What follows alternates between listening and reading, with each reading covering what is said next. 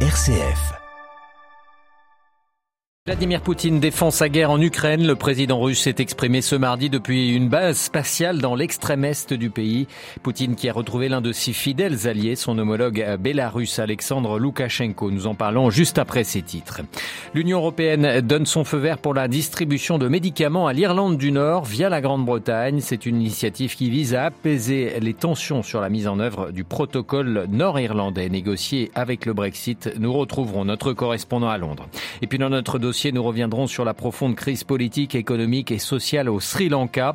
L'île de l'océan Indien a déclaré aujourd'hui être en défaut de paiement. Radio Vatican, le journal Olivier Bonnel.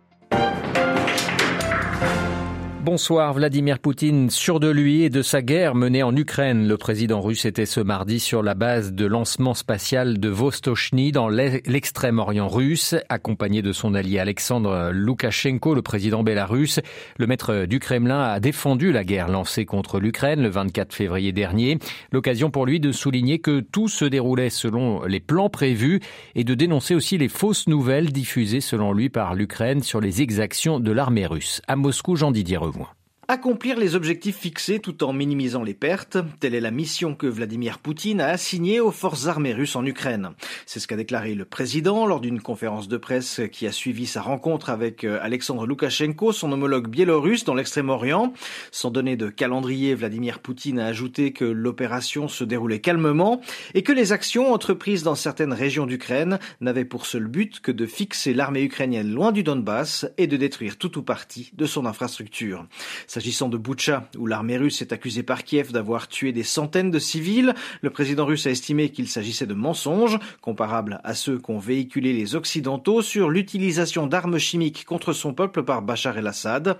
Évoquant enfin la possibilité de conclure un accord avec le pouvoir ukrainien, Vladimir Poutine lui a reproché son manque de cohérence, l'accusant de revirement constant, une attitude qui pour le président russe ne facilitera pas la conclusion d'un accord.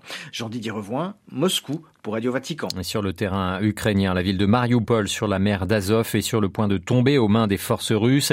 Les soldats ukrainiens y sont pris au piège et cette ville stratégique pourrait bientôt donc tomber ces, prochaines heures. Euh, certaines unités de l'armée ukrainienne ont expliqué qu'elles n'avaient plus le choix de se rendre que de se rendre à l'armée russe. Au cœur des combats figure notamment un site métallurgique de cette ville portuaire. Mariupol, cité bombardée et assiégée depuis plus de 40 jours par l'armée russe. Le 15 mars dernier, un char russe avait tiré des coups de feu sur le centre Caritas de la ville, tuant deux employés et cinq membres de leur famille qui s'étaient réfugiés dans le bâtiment de l'ONG catholique. La nouvelle n'a été communiquée seulement hier. Le cardinal Taglé, président de Caritas Internationalis, fait part de sa profonde tristesse et d'un choc à l'annonce de cette nouvelle et lance un appel à la communauté internationale pour qu'elle mette tout en œuvre afin de euh, mettre fin à cette violence. Et puis un pèlerinage interreligieux en solidarité avec le peuple ukrainien.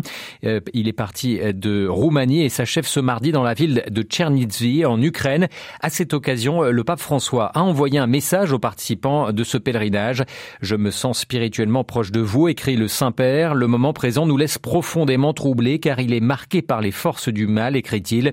La souffrance infligée à tant de personnes fragiles et sans défense, les nombreux civils massacrés les victimes innocentes parmi les jeunes, la situation désespérée des femmes et des enfants, tout cela trouble nos consciences et nous oblige à ne pas nous taire, à ne pas rester indifférents devant la violence de Cain et le cri d'Abel, écrit encore François. Plus d'informations à retrouver sur vaticannews.va. Dans le reste de l'actualité internationale, l'Union européenne a adopté une nouvelle directive visant à assurer une continuité de la fourniture de médicaments à l'Irlande du Nord via la Grande-Bretagne. Cette initiative vise à apaiser les tensions sur la mise en œuvre du protocole nord-irlandais négocié suite à l'accord sur le Brexit. Au terme de cet accord, l'Irlande du Nord est restée dans le marché unique et l'union douanière pour éviter la réintroduction d'une frontière physique dans l'île afin de préserver une paix fragile depuis 1998. À Londres, la correspondance de Jean Jaffré. La nouvelle législation sur les médicaments permet notamment la vente de génériques en Irlande du Nord, selon les procédures d'agrément du Royaume-Uni, et donnera accès aux traitements innovants comme les nouvelles thérapies contre le cancer.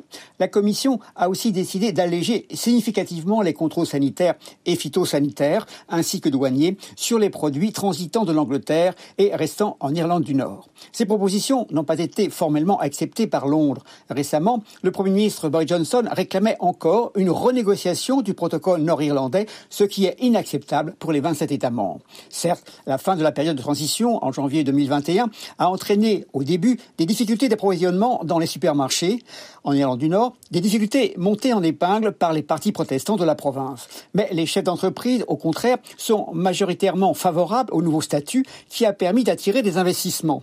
Rappelons que le oui à l'Union européenne avait obtenu 55% des voix dans les six comtés lors du référendum en 2016. Selon les sondages sur les élections locales en mai, le Sinn Féin, le parti républicain, partisan de l'unification de l'île, pourrait arriver en tête et se voir attribuer pour la première fois le poste de Premier ministre de la province. Laurent Jean Jaffré, Radio Vatican. Un nouveau rapport d'Amnesty International dénonce les conditions d'incarcération en Iran. Selon l'ONG, les autorités carcérales iraniennes privent délibérément de soins de santé vitaux des détenus malades.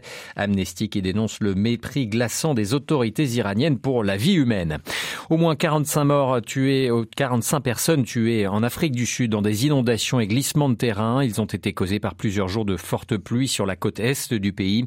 Plus de 2000 maisons ont été endommagées. L'armée sud-africaine a été déployée pour aider les opérations de sauvetage. Et puis les Philippines ont elles aussi été marquées par de très graves intempéries. La tempête tropicale Meiji a provoqué la mort d'au moins 42 personnes. C'est le centre de l'archipel qui est particulièrement touché où plusieurs villages de montagne ont été engloutis par la boue.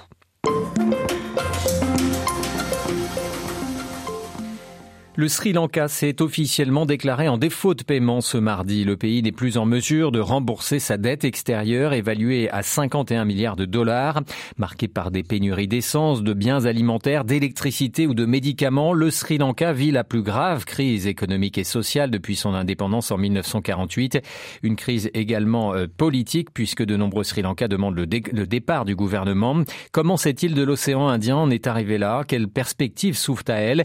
Élément de réponse soir avec Delon Madavan. Il est géographe au Centre d'études sur l'Inde et l'Asie du Sud de l'EHESS. Les attentats de, de Pâques porté un coup dur euh, au retour des, touristes à Sri Lanka. Et ensuite, on a eu le, la pandémie euh, de Covid. Euh, au niveau de l'agriculture, vous avez aussi eu la décision un peu désastreuse du gouvernement de passer du jour au lendemain à une agriculture bio en interdisant l'importation des intrants et des pesticides chimiques, qui a eu pour conséquence de diminuer le rendement des productions agricoles. Beaucoup d'agriculteurs ont décidé de ne pas cultiver leurs terres parce que c'était plus assez rentable pour eux. Puis vous avez aussi euh, beaucoup d'une stratégie d'emprunt au niveau des partenaires étrangers notamment la Chine et euh, dans une moindre mesure l'Inde. Du coup, euh, Sri Lanka est très endetté et en même temps, les devises en monnaie étrangère à la Banque centrale se sont réduits de 7,5 milliards. ils sont à peine à 1,5 milliard aujourd'hui ce qui désormais pousse finalement toute cette euh, population euh, sri-lankaise sans distinction euh, ethnique ou religieuse à sortir dans la rue pour protester contre ce qu'elle considérait une mauvaise gestion du gouvernement Rajapaksa, étant donné que le président, le premier ministre et sept autres membres du gouvernement et plusieurs membres du cabinet sont issus de cette famille qui contrôle le, le, pays depuis plusieurs années d'une main de fer, en fait. Alors, les Rajapaksa sont critiqués par euh, la population dans la rue, mais quelle alternative politique ont les Sri Lankais Le président a essayé de composer un gouvernement d'union nationale, mais même les membres de son propre parti euh, ont décliné euh, cette proposition et ont massivement démissionné